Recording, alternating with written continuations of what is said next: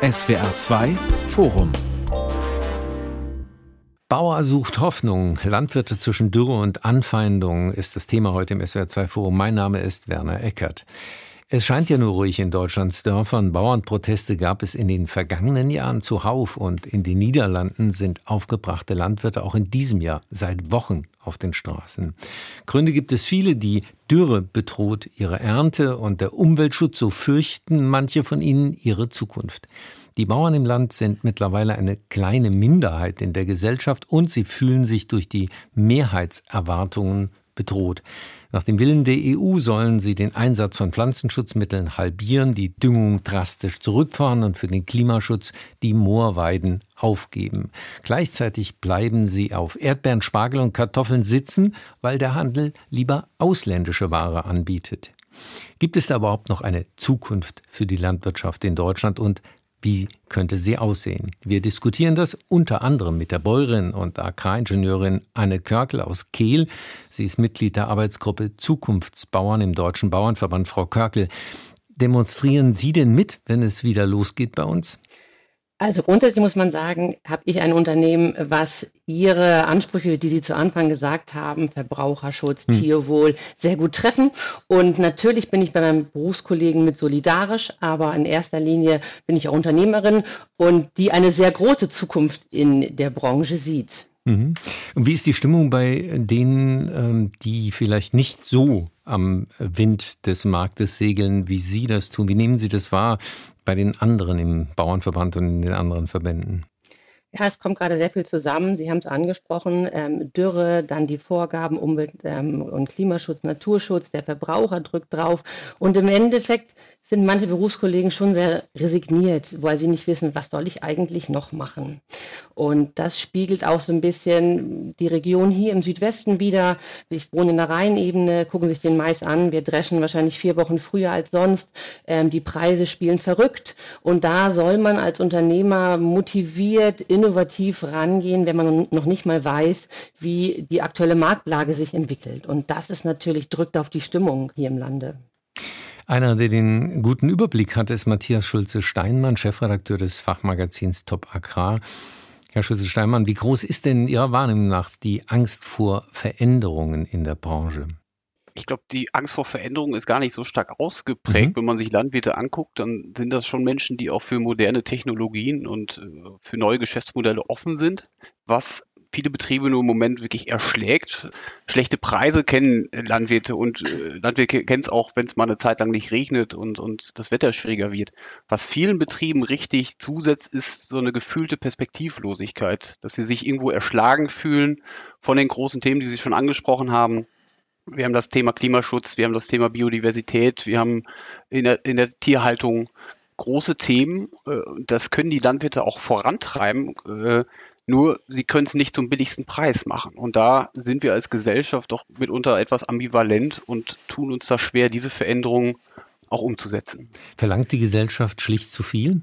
Soweit würde ich gar nicht gehen, weil ich, ich glaube, natürlich haben wir Themen und wir haben auch planetare Grenzen, über die wir sprechen müssen.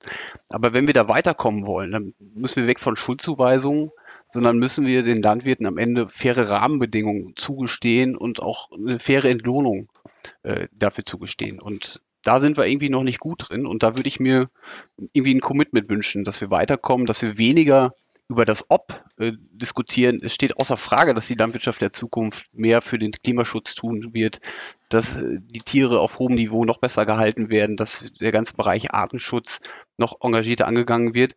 Aber wir müssen eben auch als Gesellschaft diese äh, Leistung dann auch honorieren und können das nicht zum billigsten Preis an die Landwirte delegieren. Also es, es fehlen einfach die Geschäftsmodelle, so äh, verstehe ich das. Ähm, Zukunft bedeutet auch, dass man eine wirtschaftliche Zukunft irgendwo sehen muss. Der dritte Gesprächspartner in unserer Runde ist Professor Oliver Stengel. Der arbeitet und forscht zu globaler Transformation und nachhaltiger Entwicklung an der Hochschule in Bochum und er hat ein Buch geschrieben mit einem ziemlich provokanten Titel Vom Ende der Landwirtschaft. Herr Professor Stengel, haben denn die Bauern Grund, so pessimistisch in die Zukunft zu schauen, wenn man Ihr Buch äh, betrachtet? Dann ja wohl. Na, wir haben schon gehört, dass sich ähm, viele Landwirte und Viehwirte von den neuen Umständen, von den globalen Umweltveränderungen ähm, erschlagen fühlen. Und aus der Perspektive kann ich da zunächst einmal wenig Hoffnung machen, denn die Umweltbedingungen, die werden sich sicherlich noch in den nächsten 10, 20 Jahren ähm, weiter verschlechtern. Und das bedeutet, dass die Ertragslage für Landwirte zunehmend ja, unberechenbarer und unsicherer ähm, sein wird.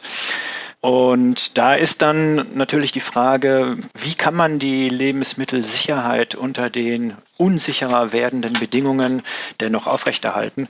Und ähm, naja, da kommt man dann ähm, schon auf neue Ansätze, die auch in der Gegenwart schon ausprobiert werden und sich zunehmend entfalten werden. Das heißt, äh, Sie sehen eine wachsende Konkurrenz, die, die den Bauern erweckt, erwächst aus der Nahrungsmittelindustrie. Die gibt es tatsächlich und zwar speist die sich aus der Unzufriedenheit am Gegebenen beziehungsweise aus den negativen externen Effekten, die von der klassischen Landwirtschaft ausgehen. Und man darf ja nicht vergessen, rein objektiv und nüchtern betrachtet, ähm, und ich will jetzt hier erst gar, gar, gar keine Schuldzuweisungen machen, aber ähm, natürlich sind die Landwirte und nicht nur in, in Deutschland und nicht nur in Europa ähm, ein Objekt der Krise, das heißt der sich verändernden ähm, Umweltbedingungen. Sie werden hart von ihnen getroffen, aber sie sind im Grunde, ja, seit es die Landwirtschaft gibt, auch Subjekt. Das heißt, sie haben eben auch zu den veränderten Umweltbedingungen ganz maßgeblich ähm, beigetragen. Natürlich ohne dies lange Zeit zu wissen und erst im Verlaufe so des 20. Jahrhunderts ist das eigentlich auch zunehmend ähm, klar geworden. Gleichwohl, die Unzufriedenheit ist da, zum Beispiel was den Anteil der Landwirtschaft am Artensterben gibt oder eben auch ihr Beitrag ähm, zum Klimawandel. Und äh, da werden dann eine Reihe von neuen Verfahren ähm, ausprobiert. Das fängt schon an damit, dass man ähm, Landwirtschaft eben vom, vom Land, vom Acker wegholt, in die Städte verlagert und dort in urbanen und teilweise auch vertikalen Farmen Nutzpflanzen ganz anders anbaut, wie das bisher der Fall gewesen ist und äh, durchaus auch mit sehr erstaunlichen Effekten und mit deutlich weniger negativem ökologischen ähm, Impact. Das ist das eine. Das mhm. zweite ist, ähm, dass ähm, sich auch in der Viehwirtschaft neue Ansätze abzeichnen. Da wird zum Beispiel ähm, Fleisch ohne Tiere hergestellt, also biologisch identisches Fleisch ähm, ohne Tiere, in dem vereinfacht gesagt Muskelzellen ähm, vermehrt werden, so lange bis mhm. man dann genug von ihnen zusammen hat und zum Beispiel ein Steak zu erzeugen. Milch kann auch ohne Tiere hergestellt werden und auch hier hier ist jeweils der ökologische Impact sehr, sehr viel geringer. Und diese Entwicklung ist zunächst einmal deswegen nicht schlecht, weil wenn es jetzt rein nur um den Gedanken der Lebensmittelsicherheit äh, geht, dann sollten wir schon darauf achten, äh, die Produktionsverfahren für Lebensmittel zu diversifizieren. Das heißt, sie eben nicht mehr ausschließlich auf dem Acker oder auf der Weide anzubauen, wo die Gefahr groß ist, dass ein zunehmend launischer werdendes Wetter eben ja, Ernten auch wieder zunichte macht. Mal jenseits der Frage, wie realistisch zum Beispiel Muskelfaser, Steaks schon sind, äh, gibt es ja Fleischersatzprodukte in der Tat mit hohen Zuwachsraten. Ist das eine zusätzliche Gefahr? Da muss man differenzieren. Also zunächst einmal sicherlich nicht für solche Bauern, die Pflanzen anbauen, denn diese sogenannten Ersatzprodukte sind ja auch in erster Linie pflanzliche Wurst, pflanzliches Fleisch. Für die Viehindustrie dagegen ist das natürlich schon eher ein großes Problem. Also das hat natürlich einen äh, hohen disruptiven Charakter äh, für die Tierhaltung. Äh, und gleichsam ist es so, äh, Landwirte können pflanzliche Proteine erzeugen äh, und können Tierhaltung betreiben und das kann sich beides auch gut ergänzen. Und wenn ein Landwirt mit, äh, mit Erbsenproteinen oder Soja gutes Geld verdienen kann, dann wird er das auch tun. Also es ist ja nicht so, dass es keine neuen Geschäftsmodelle gäbe, wobei ich das, was, was Sie hier gerade beschrieben haben, Herr Stengel, dann doch noch für etwas Zukunftsmusik halte. Aber wenn ich im Hier und Jetzt schon gucke, dann haben wir angefangen von den erneuerbaren Energien, wo die Landwirte ein gewaltiger Problemlöser sein können bis im Bereich Tierwohlstelle, was da auf dem Weg ist. Äh, ganz viele Bereiche, wo wo die Landwirte aktiv werden, wo wir aber auch feststellen, dass äh, es schwierig ist, für die Betriebe eine gewisse Planungssicherheit zu formulieren. Und da bin ich beispielsweise beim Bereich Tierhaltung. Ich kenne sehr, sehr viele Landwirte, die die gerne loslegen wollten, äh, die klare Vorstellungen haben, wie ihr Tierwohlstall aussehen soll und die sich aber wirklich fragen müssen, den Standard, den sie da jetzt schaffen, den sie dann auch auf 20 Jahre nutzen, den sie dann auf 20 Jahre auch, auch finanzieren müssen, wie dieser Stall der Zukunft aussehen darf und wer ihn den genehmigt. Und diese Fragen haben wir leider, und das ist ein Jammer, äh, immer noch nicht beantwortet und schieben diese Fragen seit Jahren vor uns als Gesellschaft her. Frau Körkel, ähm, geht das einfach alles zu schnell? Das sind ja lange Zyklen in der Landwirtschaft, als dass die Bauern mitkommen könnten? Also zu schnell ist natürlich immer eine Sache, wenn wir bei den ganzen Stallbauplanungen sind. Mhm. Ähm, es wurde bereits angesprochen, man plant halt für 20 Jahre, mhm. in der Regel für einen normalen, neumodischen, modernen Stall. Und gerade die Branche, wenn Sie sich überlegen, wir haben viele im Alter von Ü50 Betriebsleiter, gestandene Betriebsleiter, die natürlich, wenn Sie jetzt auch die Themen von dem Vorredner hören, also ähm, Klimawandel, Lebensmittelsicherheit, In-vitro-Fleisch etc., erstmal natürlich ein In den Augen haben, weil für sie das ganz, ganz weit weg ist. Und da muss man die Landwirtschaft, die landwirtschaftlichen Berufskollegen auch mitnehmen und zu sagen, das ist ja kein Und. Es wird ja nicht so sein, jetzt ähm, gerade von heute auf morgen werden wir umstellen auf, auf In-vitro-Fleisch, sondern es ist vielleicht ein Prozess. Und ich sehe das als Ergänzung für unsere Lebensmittel mit dazu. Deswegen sehe ich das auch nicht als Gefahr. Eigentlich könnte die Landwirtschaft einen Beitrag dazu leisten, das noch vielfältiger zu machen, wenn ich überlege, wie vielschichtig die Betriebe jetzt aufgestellt sind und das sich auch immer mehr verschärft in eine noch buntere, vielfältige Landwirtschaft mit Quereinsteigern von Großbetrieb bis kleiner landwirtschaftlichen Bereich, so wie bei mir, Freilandhähnchen halten 100 Stück, also 1000 Stück pro Durchgang, 6000 im Jahr, das ist mini für einen Oldenburger hm. Münsterländer, aber mir schafft es ein Einkommen, genauso wie es der Oldenburger Münsterländer auch ein Einkommen schafft. Und dieses zu, schwarz zu sehen und zu sagen, das wird das Ende sein, das ist, glaube ich, sehr, sehr falsch, sondern wir müssen unsere Berufskollegen sagen, wir haben ganz viele tolle Wege, wo wir uns ähm, reingehen können. Äh, nehmen wir mal ein Beispiel aus der aktuellen politischen Debatte. Da geht es um die Schickstoffdüngung. Da gibt es die Abgrenzung von Gebieten, in denen in Zukunft nicht mehr so viel gedüngt werden darf. Das zieht sich seit vielen Jahren dahin, ist jetzt äh, mehrfach durch Strafandrohungen der EU und Rückverhandlungen ähm, wieder ähm, durch die ähm, Medien gegangen. Und für die Bauern hat das den Eindruck erweckt, das geht ständig hin und her und man weiß überhaupt nicht, wo es endet. Aber ist das nicht auch ein Ergebnis dessen, dass die Lobby selbst versucht hat, sich vor Veränderungen zu drücken und Scheinlösungen anzubieten und dass ihr das jetzt auf die Füße fällt? Also wir sehen auf jeden Fall gerade in den Niederlanden, was passiert, wenn Politik solche Themen versucht auszusitzen und, und an den Themen nicht rangeht, dann haben wir auf einmal eine Situation, wie wir sie gerade dort haben, wo ganz akut eine Großzahl der tierhaltenden Betriebe sich in, am Ende in der Existenz bedroht sieht und wo wir eine Situation haben, wo man vor, vor Jahren schon hätte viel mehr und entschlossener auch Druck aus dem Kessel rausnehmen müssen. Also aber auch die Landwirtschaft hat da einen großen Anteil dran. Also ich immer die Politik drauf zu schieben, ist gut, ist wertvoll, ja, die müssen was tun, aber auch wir als Branche hätten vielleicht das auch nicht so ganz lange aussitzen können. Als Beispiel, wir machen bei uns auf dem Betrieb, schwiegerelterlichen Betrieb, auch Ackerbaubetrieb, machen wir jetzt seit vier Jahren Kultan. Also das heißt eine Depotdüngung in den Boden. Wir bringen die bei der Aussaat in den Boden mit rein, so dass wir keine Überfahrten mehr haben müssen, so dass wir Lachgas vermeiden, klimaschädliches Gas und 30 Prozent Dünger einsparen können. Das ist ein kleiner Schritt, aber auch da hätte man als Branche schon mal mehr sagen können, okay, was kann man denn machen? Wie kann Gülle-Separierung gehen? Also die Gülle von den Tieren in Bestandteile zu zerlegen. Warum geht es da so schleppend voran? Ähm, da wünscht man sich manchmal auch, dass die Branche einfach mehr vorangeht, zu sagen, so, das sind Ideen, die wir der Politik mitgeben, die wir, wo wir ansetzen können, um das Thema Dünger jetzt weiter zu verändern oder da zu reduzieren. Sehe ich ganz genauso. Und wo es die Bauern gerade besser machen, ist beispielsweise in der ganzen Diskussion, die Sie, Herr Eckert, eben schon aufgemacht haben, äh, das Thema Moorschutz, Klimaschutz. Wir wissen, dass wenn wir beim Klimaschutz äh, in der deutschen Landwirtschaft weiterkommen wollen, die Moore ein Riesenthema sind. Fast die Hälfte der Emissionen aus der deutschen Landwirtschaft entstammen rechnerisch nur aus trockengelegten Moorstandorten. Da haben wir insbesondere in Niedersachsen, viele von auch in Schleswig-Holstein, in Mecklenburg-Vorpommern, in den norddeutschen Bundesländern.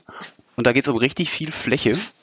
Und diese Diskussion ist meines Erachtens gerade erkannt. Auch da haben wir, da haben wir im Grunde noch so einen kleinen Kohleausstieg vor uns. Das wird in die Milliarden gehen, um, um, um die Werte, die wir da sprechen.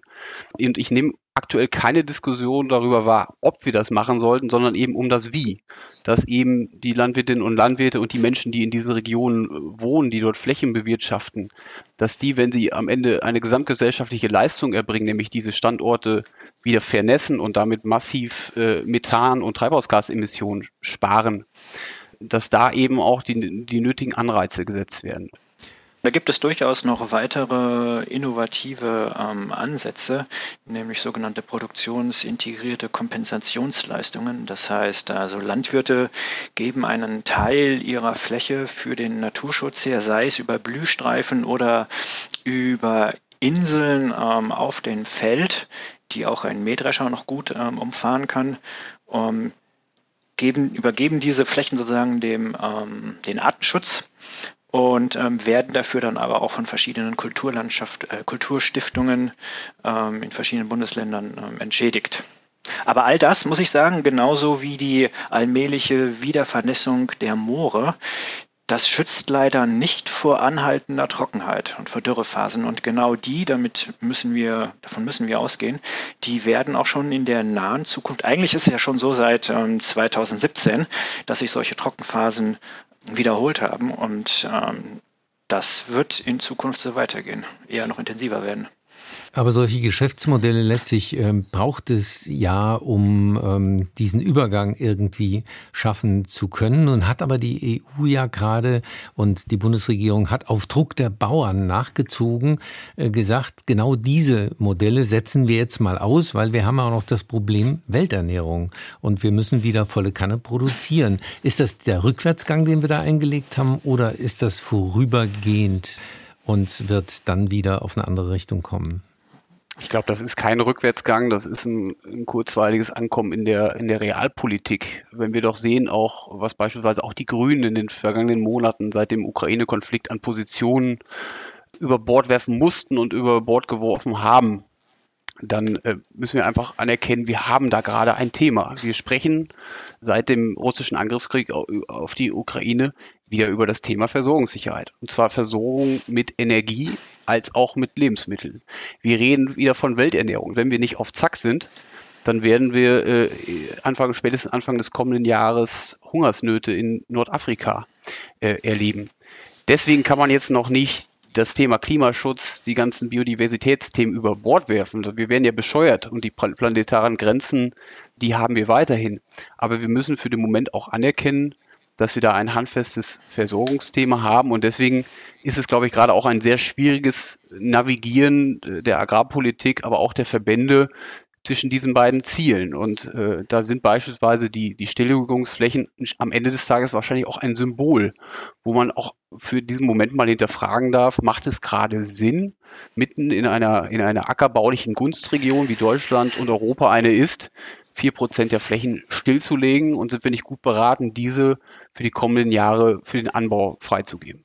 Ja, das, das kann man natürlich in Frage stellen. Man kann aber auch andere Fragen stellen, nämlich ähm, welche alternativen Produktionsverfahren bieten sich denn noch an, die sowohl die Versorgungssicherheit ähm, erhöhen als auch einen Beitrag zum Umweltschutz leisten können. Und da ist ja auch schon einiges da. Und deren, wie soll ich sagen, Effektivität hat sich ähm, in manchen Bereichen auch schon er, erwiesen. Da rede ich zum Beispiel von ähm, Vertical Farming, ähm, sozusagen ähm, Nutzpflanzen ja, in Gebäuden angebaut werden mit der für sie richtigen Lichtdosierung, mit der für sie richtigen Temperatur, also idealen Temperatur, mit dem für sie richtigen Windstress und der richtigen Nährstoffzusammensetzung. Solche Pflanzen können ja durchaus mehrmals im Jahr geerntet werden, auch im Winter.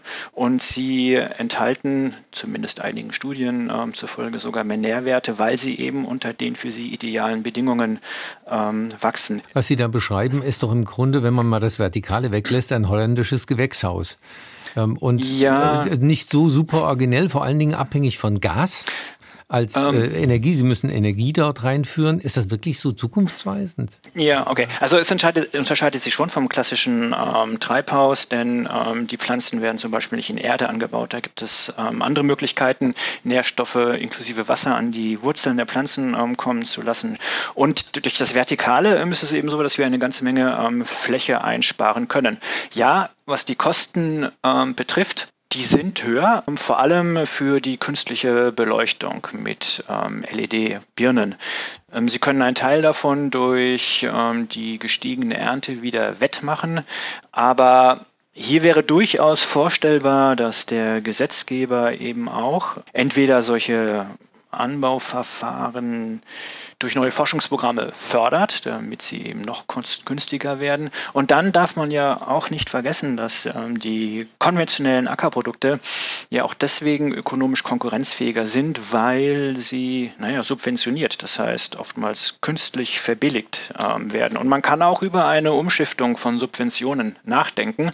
Das Ziel ist es ja letztlich, nicht das eine soll das andere ersetzen, sondern wir haben hier mehrere Anbauverfahren, die simultan ablaufen, um eben die Lebensmittelsicherheit zu steigern. Das heißt also, die Versorgungssicherheit zu steigern. Wenn ein System sozusagen ausfällt, dann hätten wir noch ein zweites. Und im Idealfall funktionieren sie beide und ähm, dann hätten wir eben auch die volle Versorgungssicherheit und die Preise könnten eventuell sogar runtergehen. Also Herr Schenkel, wir haben keinen Dissens, wenn wir darüber streiten, dass, dass Förderanreize äh, richtig gesetzt werden müssen.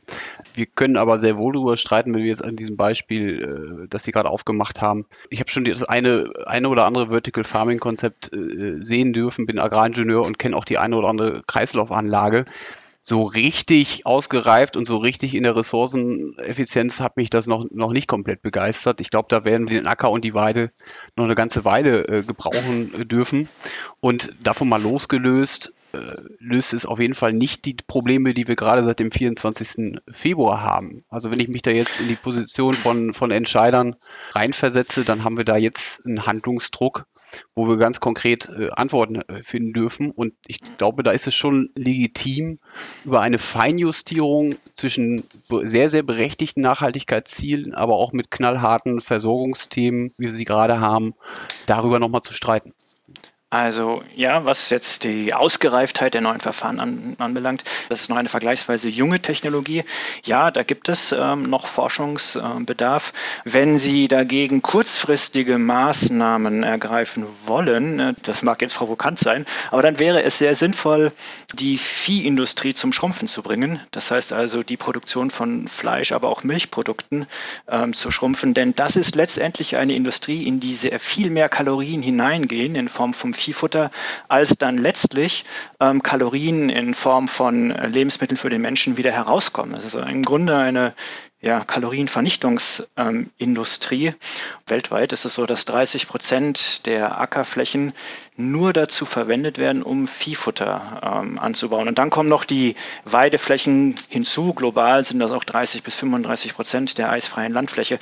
Da wird also ein enormes Territorium dafür in Anspruch genommen, um letztendlich ja, weniger Kalorien zu erzeugen, als hineingehen. Und das können wir uns in Zukunft eigentlich nicht mehr leisten. Aber ein Teil ist von diesen Flächen ja vor allen Dingen auch eins, nämlich Grünland, Grasland, was der Mensch nicht verwerten kann. Und der muss einmal durch den Rauffutter, ähm, Rauffutterfressermagen durch sozusagen. Das gehört eben auch zur Wahrheit dazu, dass wir viele Grünlandflächen haben, wo wir äh, beispielsweise im Schwarzwald, wenn ich mir hier meinen Blick nach rechts sehe, ich den wundervollen Schwarzwald, wo halt nun mal nur Grünland wächst und nicht noch irgendwie Mais oder Soja angebaut werden kann, zumal es ja auch gar nicht darf, weil wir dann um Grünlandumbruch reden und in dann einem völlig ganz anderen Feld ähm, sind.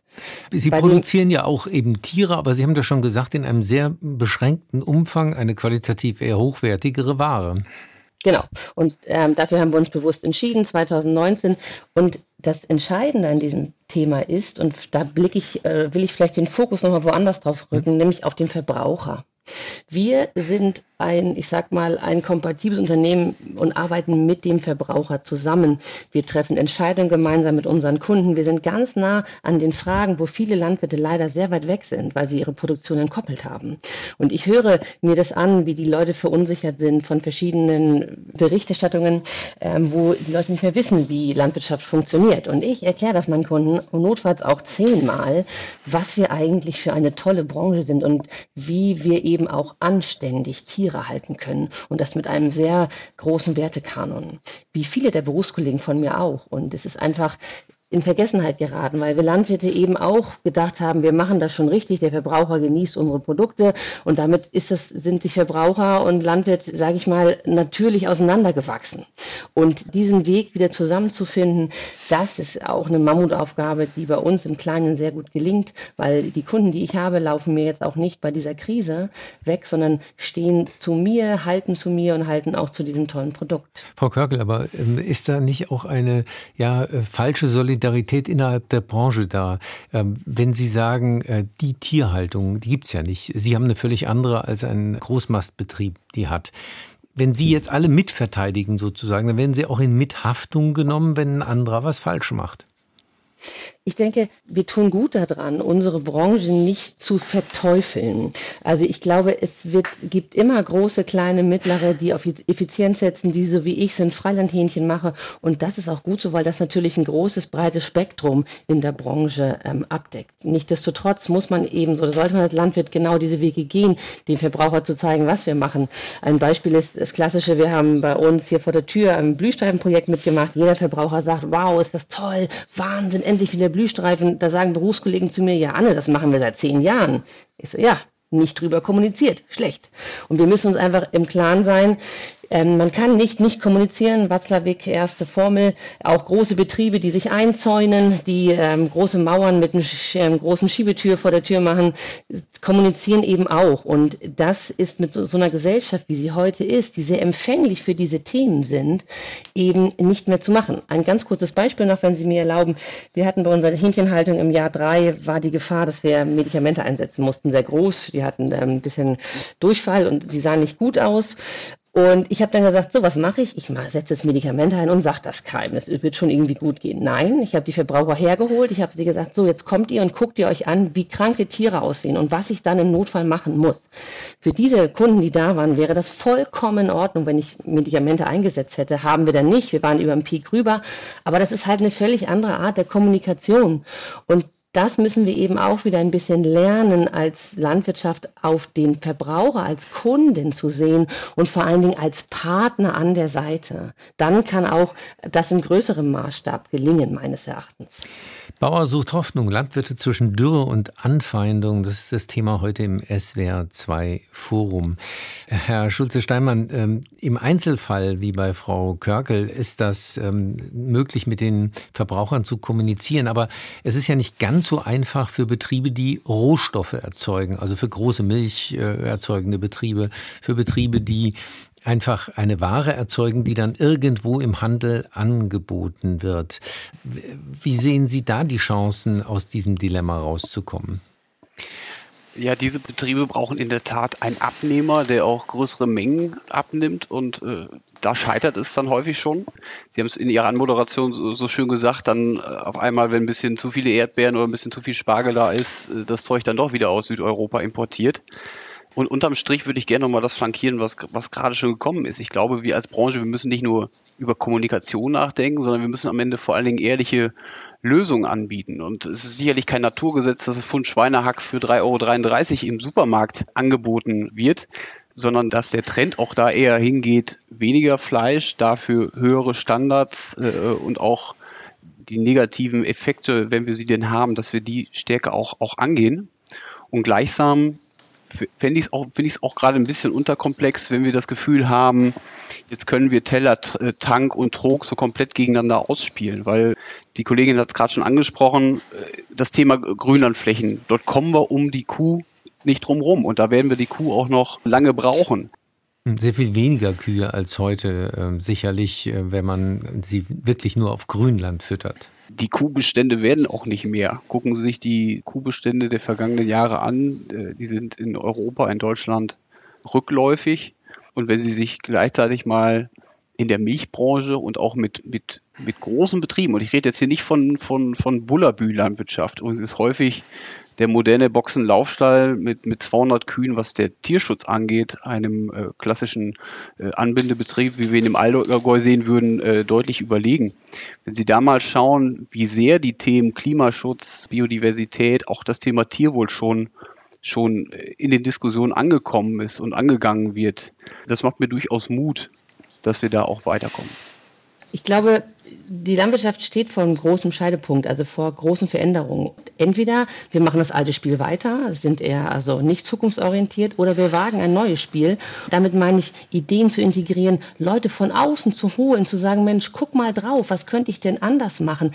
Naturschutz mit einzubinden in meinen Betrieb, völlig neue Betriebskonzepte zu entwickeln, da ist unsere Branche einfach sehr bewahrerhaft. Und da möchte ich auch die Landwirte ermutigen zu sagen, links und rechts schauen, wie schwer es auch ist. Und nicht alle Ideen sind verrückt, aber jede Idee hat irgendwas, was sagt, so kann es funktionieren. Und das ist doch der Weg der Landwirtschaft, breit sich aufzustellen von einem, der, wie gesagt, tausend Hähnchen hält und einer, der die große Landwirtschaft macht. Das eine nicht zu verteufeln, das andere auch nicht und dann mit voneinander zu lernen. Und dieser Netzwerkcharakter, da hat unsere Branche eben auch noch mal so ein bisschen ich sag mal, Nachholbedarf, sich da zu vernetzen, wo der Deutsche Bauernverband das jetzt versucht, in diese Richtung zu gehen wir sind uns wirklich völlig einig darin, dass das alte Spiel nicht weiter gespielt werden kann, denn das nutzt einfach niemandem ähm, etwas, auch nicht den Land- und Viehwirten, denn äh, die sind ja auch die negativ Betroffenen von den Umweltveränderungen, äh, die ja gerade auch aus dem alten Spiel resultieren. Es braucht also etwas Neues, es braucht, wie Sie auch gesagt haben, eine breitere Aufstellung von ähm, Produktionsverfahren und da gibt es im Handel auch schon Produkte. Ähm, in Deutschland sind es vor allem ja, vegane Fleischersatzprodukte, die auch tatsächlich ähm, teurer sind, in der Regel jedenfalls als die ähm, tierischen Pendants. Und zunächst einmal kann man sagen, trotzdem äh, nimmt ihr Marktanteil stetig zu. Aber es kann natürlich auch nicht so sein, dass sich nur die ähm, ökonomisch besser gestellten solche Produkte ähm, leisten können und die ja, Bürger und Bürgerinnen der ökonomischen ähm, Unterschicht nicht. Mittel- oder langfristig ähm, kann man sehr davon ausgehen, dass die technische Weiterentwicklung die Produkte auch günstiger machen wird. Kurz- oder mittelfristig ist das natürlich auch eine Frage der Subvention. Also wenn man, wenn der politische Wille dazu da ist, ähm, dass solche Produkte eben auch verstärkt ähm, nachgefragt wird, dann gibt es eben durchaus Möglichkeiten der aktiven ähm, Preisgestaltung. Sie haben ja so ein bisschen die Idee, dass man auch sehr viel Fläche frei machen kann, indem man diese Art von Produktion betreibt und damit sehr viel Naturschutz betreiben kann. Wie groß schätzen Sie das Potenzial an und wo kommen dann die Rohstoffe her, um diese Nahrungsmittel zu erzeugen? Ähm, die Rohstoffe sind in erster Linie Wasser. Das kann ähm, recycelt werden und sie brauchen einige Nährstoffe. Und sie brauchen Energie. Energie, hm. um die Zellen ähm, bei Körpertemperatur von 37 Grad zu halten. Das ist ja schon eine große Wette auf die Zukunft, die Sie da gerade beschreiben. Ich weiß nicht, ob Ihnen da äh, Landanlagen, äh, die wirklich im Praxisbetrieb, wie weit die Ihnen bekannt sind. Äh, äh ansonsten höre ich da eher die wissenschaftliche Perspektive raus in 10 und 15 Jahren und äh, sind schon noch ein paar Hättes und, und wäre es dabei. Im Moment nehme ich die Situation so wahr, dass da sicherlich äh, viel Musik in diesem Markt ist. Es gibt weltweit Startups, die Milliarden in diesem Bereich investieren, die auch, auch ordentlich gehypt werden. Ich nehme aber auch wahr, dass auch echt Kernfragen noch nicht an jeder Stelle geklärt sind. Und zum Beispiel das Thema Antibiotika, das wir sonst sehr kritisch sehen, äh, ist in diesem Bereich noch ein Thema. Äh, es ist auch aus, aus tierethischer Sicht durchaus ein schwieriges Thema, weil die, die, die Zellstruktur ja meist noch immer noch aus dem Herzen eines ungeborenen Fötus entnommen werden muss. Also es gibt noch viele Hättes. Nein, nein, nein. Viele okay, Hättes und, und wäre es dabei. Mhm. Aber worauf ich vor allen Dingen noch mal hinaus will, ist, ich glaube, die Diskussion, die wir jetzt insbesondere in den nächsten Monaten und die wir in den nächsten Jahren führen werden, da sind noch andere äh, als die Fragen, die wir gerade in 10 oder 15 Jahren da äh, vielleicht zu lösen haben, sondern wir werden jetzt in den nächsten Monaten massive Wohlstandsverluste in der deutschen Gesellschaft spüren, wenn ich mich an diese hektischen Diskussionen um den Tankrabatt äh, erinnere. Und wir werden jetzt auch viele Menschen sehen, die mit massiv gestiegenen Preisen für, für Grundnahrungsmittel äh, konfrontiert sind. Sie haben alle mitbekommen, wie teuer Milch geworden ist, wie teuer Butter geworden ist, wie, wie, wie sehr die Knappheiten durchschlagen. Und ich glaube, das sind die Themen, die uns jetzt die nächsten äh, Monate und Jahre noch massiv beschäftigen werden. Sie haben vom Flächenfraß gesprochen oder Flächeneinsparung. Und da müsste man erstmal an die Kommunen, Städte, Länder ran, weil immer noch werden jeden Tag 81 Hektar landwirtschaftliche Nutzfläche zugebaut. Und das gehört eben auch zur Wahrheit dazu, wenn man um das Thema Flächenfraß spricht. Wenn wir die kurzfristige Perspektive ähm, sehen und ähm, uns fragen, was jetzt unmittelbar äh, passieren muss, dann haben wir äh, vorübergehend zumindest ähm, äh, den Versuch, mehr zu erzeugen wieder. Ja, gleichzeitig ähm, haben wir aber auch diesen Druck durch die äh, Folgen des Klimawandels, durch Dürre und dergleichen. Wie sieht denn Resilienz aus, die ein Betrieb aufbauen muss? Die Vergangenheit war ja, da war das häufig der Weg. Ich mache ein Produkt und das mache ich intensiv und da bin ich Spezialist und das mache ich nur. Und dann ist das ökonomisch sinnvoll. Ist das äh, unmittelbar noch haltbar? Also hat, äh, im Hier und Jetzt treffen die Betriebe ja ganz konkrete Entscheidungen. Hm. Das ist nur eben nicht das Vertical Farming oder das Kunstfleisch, über das wir vielleicht in 15 Jahren konkreter sprechen, sondern was die Landwirtinnen und Landwirte gerade machen, ist, die bauen massiv die erneuerbaren Energien aus, was sie auch in den vergangenen Jahren schon gemacht haben. Photovoltaik, Windenergie sind die Landwirte massive Problemlöser. Die Landwirte bauen neue Geschäftsmodelle auf, dass sie beispielsweise Umweltleistungen erbringen, wenn sie denn äh, fair entlohnt werden.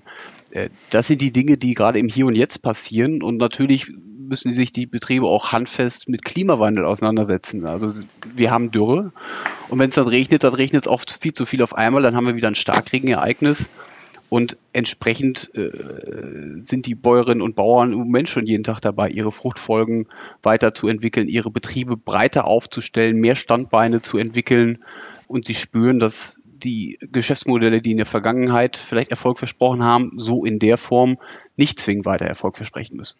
Da mhm. muss man auch gerade an das Thema Boden nochmal ran. Da bin ich ganz bei Ihnen. Ich glaube, dass ähm, der Boden, wie wir ihn so kennen und was wir früher drüber gelernt haben, muss sich, muss sich verändern, weil wir, wir erleben ja jetzt schon, dass manche Böden die Wassermenge, die dann kommen, eben nicht mehr aufnehmen kann.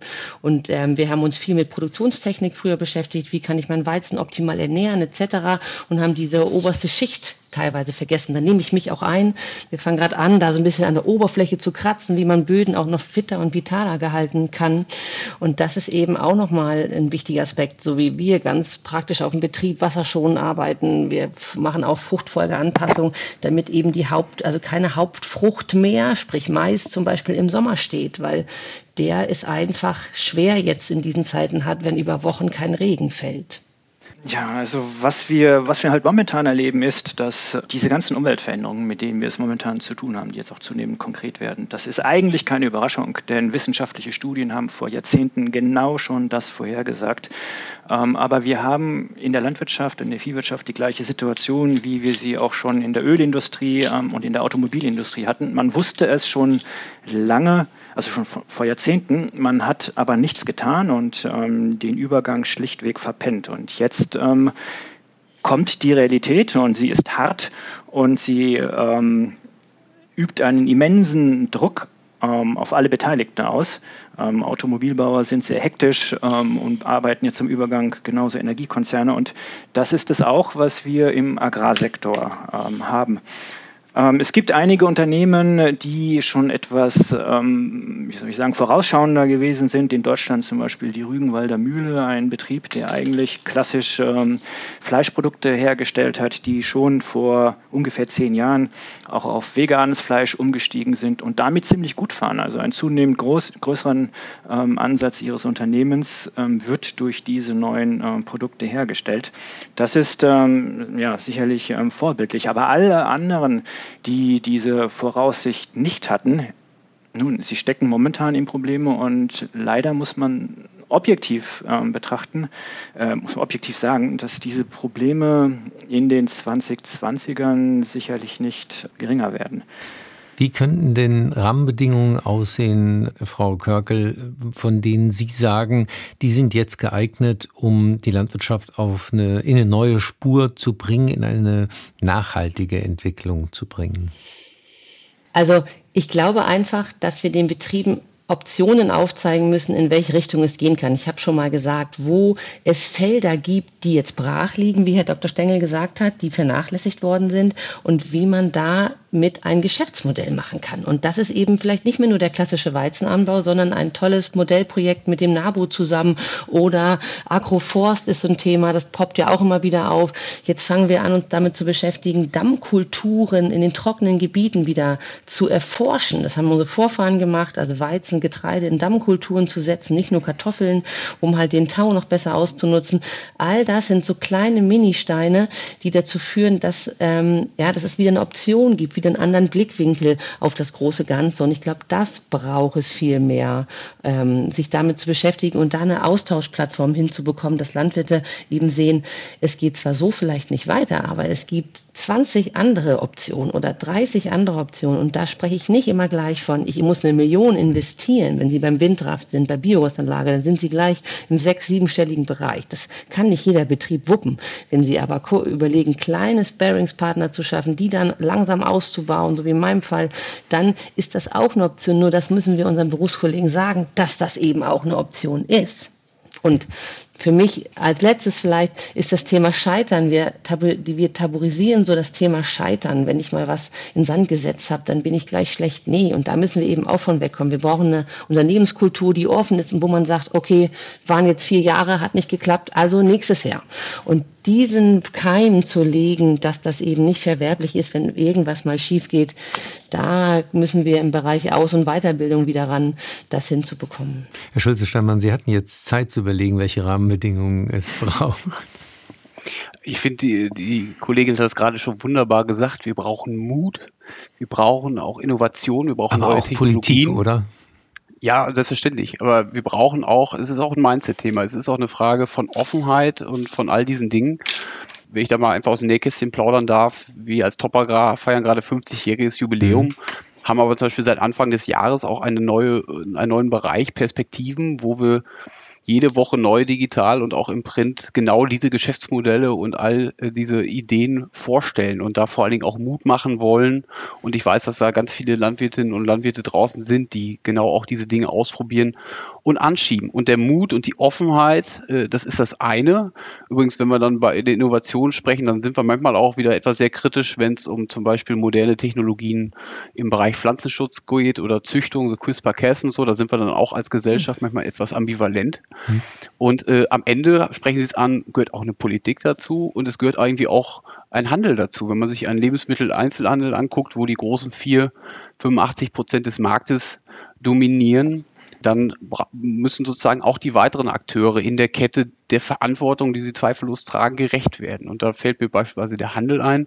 Mir fällt aber auch eine Politik ein, die entsprechend auch am Ende Anreize schaffen darf. Und man kann Menschen immer über Ordnungsrecht und Verbote zu Dingen zwingen. Man kann ihnen aber auch, auch äh, den, den Anreiz geben, die Menschen mitnehmen und für etwas gewinnen. Und wenn sie das machen und wenn sie das fair und auf Augenhöhe machen, dann werden die Landwirtinnen und Landwirte als allererste dabei sein, wenn sie damit am Ende vielleicht auch noch eine Mark verdienen können und ihren Betrieb nachhaltig weiterentwickeln können. Professor Stengel? Ja, Mut und Innovation, das ist schon ähm, gesagt worden, das brauchen wir tatsächlich. Ähm, und ich bin auch gar nicht gegen solche neuen Anbauverfahren wie Agroforst, Dammkulturen oder die Integration äh, von Mooren ähm, in die Landwirtschaft. Aber natürlich sind das auch ähm, mindestens mittelfristige Maßnahmen, Jedenfalls braucht man Zeit, um herauszufinden, wie sie am effizientesten ähm, funktionieren. Wenn man darüber hinaus die Landwirtschaft erhalten möchte, kommt man um genetisch modifizierte Pflanzen, zum Beispiel durch CRISPR, einfach nicht mehr herum, die man nämlich versucht, stresstoleranter und im Idealfall auch noch ertragreicher ähm, zu machen. Ähm, all das sind Maßnahmen, die absolut legitim sind, wenn es eben um die Erhöhung der Versorgungssicherheit ähm, geht. Und parallel ähm, plädiere ich eben nochmals für neue Anbauverfahren. Wir haben hier in der Nachbarstadt von Bochum ein Unternehmen, das stellt Erdbeeren äh, mit einer, in einer Vertical Farm her. Auf kleinem Raum schaffen sie es, ähm, zehn Tonnen jetzt schon in diesem Sommer ähm, zu ernten. Das ist schon immens. Und ähm, auch was zum Beispiel zellbasiertes Fleisch das vorhin übrigens mal Kunstfleisch genannt wurde, was es eigentlich nicht ist, weil es biologisch identisches Fleisch ist, das nur auf einem nicht natürlichen Wege hergestellt äh, worden ist. Aber Massentierhaltung ist ja auch nichts Natürliches. Jedenfalls, ähm, andere Länder sind uns da weit voraus. Also in den USA, Israel, Singapur, mhm. Japan, China. Wenn wir ein innovatives und auch wettbewerbsfähiges Land bleiben wollen, dann wären wir politisch auch gut beraten, dass eben Forschung und Entwicklung auch in diesen Bereich ähm, kanalisiert wird. Da haben hm. wir ernsthaft Nachholbedarf. Das war das SWR2 Forum Bauer sucht Hoffnung, Landwirte zwischen Dürre und Anfeindung mit Anne Körkel, Agraringenieurin und Bäuerin aus Kiel, mit Matthias Schulze-Steinmann, dem Chefredakteur des Fachmagazins Top Agrar und mit Professor Oliver Stengel, dem Autor des Buches Vom Ende der Landwirtschaft. Mein Name ist Werner Eckert.